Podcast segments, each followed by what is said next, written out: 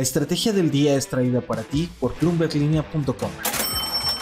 Muy buenos días. Reed Hastings deja de ser el CEO de Netflix. Les voy a contar una historia y de paso revisemos sus números al cuarto trimestre. En asuntos de Twitter se mira de cerca los pagos de deuda en la era de Elon Musk. Y en noticias no tan agradables, al hombre más veloz del mundo le quitaron sus ahorros. No olviden hacer clic en el botón de seguir del podcast y además activen la campana para que así ustedes puedan recibir la alerta de un episodio nuevo cada mañana. ¿De qué estamos hablando? Hace 26 años, en 1997, dos personas ideaban una forma de rentar DVDs por correo. Ahora sí, ya luce muy lejana esa época.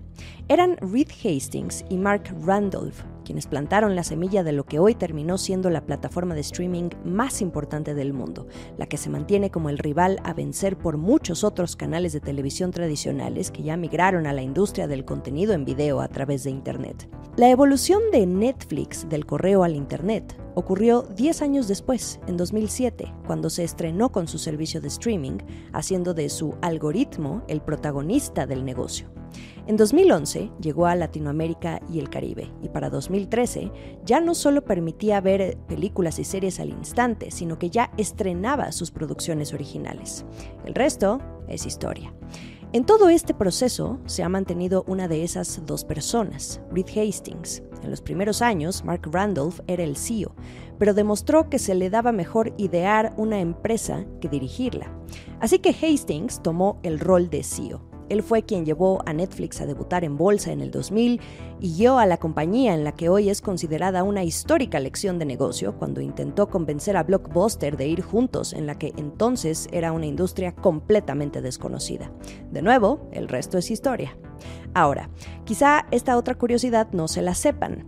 Cuando Hastings introdujo el servicio de streaming, no mató de inmediato el servicio de DVD por correo, sino que separó ambos negocios, pero eso le costó muy caro y bastante.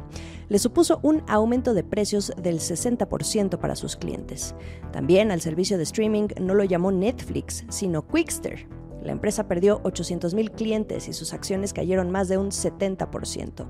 Ese error fue corregido y ya concentrados en la etapa del streaming, Hastings, con ayuda de las ideas de otro socio importante en esta historia, Ted Sarandos, apostaron por las producciones originales. La primera serie que hicieron fue House of Cards. Esa serie les cambió la jugada y fue que empezaron a gastar millones de dólares para seguir atrayendo a millones de clientes que solo podrían ver contenido fresco en la plataforma.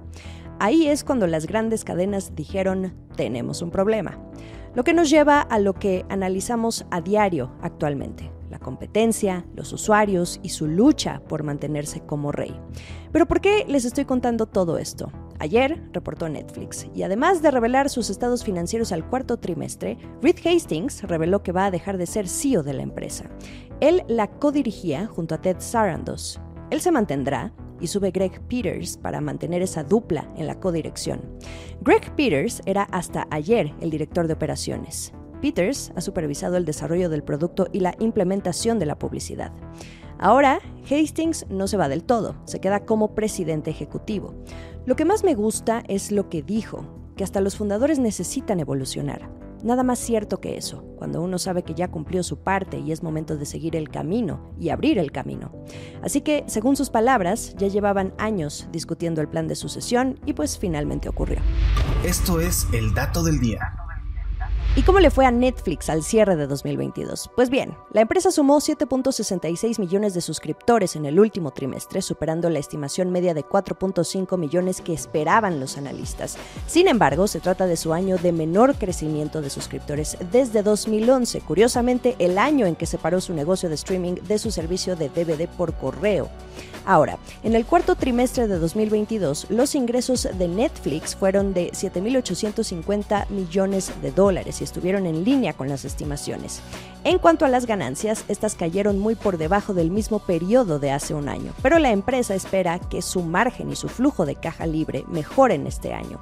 Ahora que se viene la dupla Ted Sarandos Greg Peters como nuevos codirectores, el reto es guiar a Netflix a través de un momento turbulento en la industria de los medios. También hay que recuperar un poco el aliento en bolsa. En 2022, las acciones de la empresa perdieron la mitad de su valor. Ahora, no todo fue malo el año pasado, porque la compañía anotó su tercer serie más popular en toda su historia, con Merlina o Wednesday. También su película en lengua extranjera más popular, Control, y su cuarta película más popular de la historia, Glass Onion. Los títulos de Netflix, según datos de Nielsen, representaron más del 80% de los 10 títulos de streaming más vistos cada semana durante el trimestre. Acciones y reacciones. Se pone serio el asunto en Twitter. Los ojos están puestos en una fecha del calendario, el próximo 27 de enero. Este es el día en que la empresa debe hacer un pago de intereses de deuda. No es que todo recaiga sobre Elon Musk, hoy a cargo y dueño del 79% de la empresa. Es deuda de la empresa, pero la preocupación está en lo que ha dicho últimamente. Por una parte, ha comunicado confianza en que Twitter tiene recursos suficientes para responder a sus obligaciones. En diciembre, en un Twitter Spaces, dijo que hay mil millones de dólares en efectivo en la hoja de balance.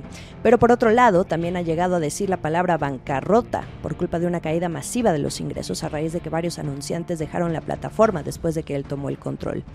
Twitter hoy tiene una deuda de 12 mil millones de dólares y trae detrás a siete bancos que le otorgaron préstamos a la compañía.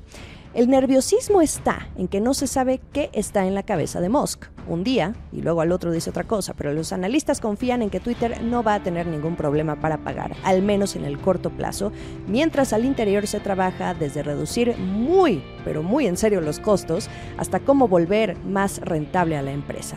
Además, no le conviene fallar a Elon Musk. Ese primer pago de intereses, según datos de Bloomberg, se espera ascienda a unos 300 millones de dólares.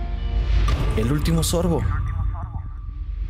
¿Se acuerdan ustedes de Usain Bolt? Al velocista olímpico jamaicano le robaron sus ahorros y por una estafa. Según explicó su abogado Linton Gordon a Bloomberg, Bolt descubrió que le faltaban 12 millones de dólares en una cuenta que tenía en la empresa de inversiones Stocks and Securities con sede en Kingston y solo contaba con 12 mil dólares. Triste noticia porque la cuenta formaba parte de los ahorros de Bolt para su jubilación y de toda su vida. Y como bien dijo el abogado, esto por supuesto que angustia a cualquiera, hasta al ganador de ocho medallas de oro olímpicas. ¿Hay solución? Lo que sabemos hasta ahora es que la Comisión de Servicios Financieros de Jamaica ha investigado otros informes de denuncias de fraude por parte de este banco, que ya había estado sometido antes a una supervisión forzada por esas denuncias.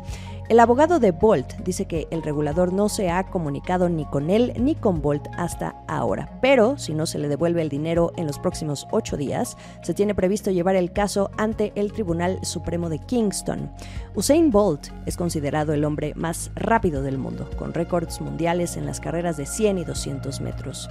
Usó Twitter para desahogarse hace poco. El lunes puso una cita entrecomillada que leía La historia del mal. ¿Cuál es la raíz? El dinero. Viernes, ¿cuál de los cinco episodios disfrutaron más esta semana? Ayúdenme a votar al hacer clic en la descripción del de este viernes. Me gusta conocer su opinión. También mantengámonos conectados en Twitter, arroba Jimena Tolama y arroba la estrategia MX. También estamos en Instagram y YouTube, en el canal de Bloomberg Línea. El fin de semana no olviden consultar también a bloomberglinea.com. Nos escuchamos el lunes. Esta fue la estrategia del día, escrito y narrado por Jimena Tolama, producido por Arturo Luna y Daniel Hernández. Que tengas un día muy productivo.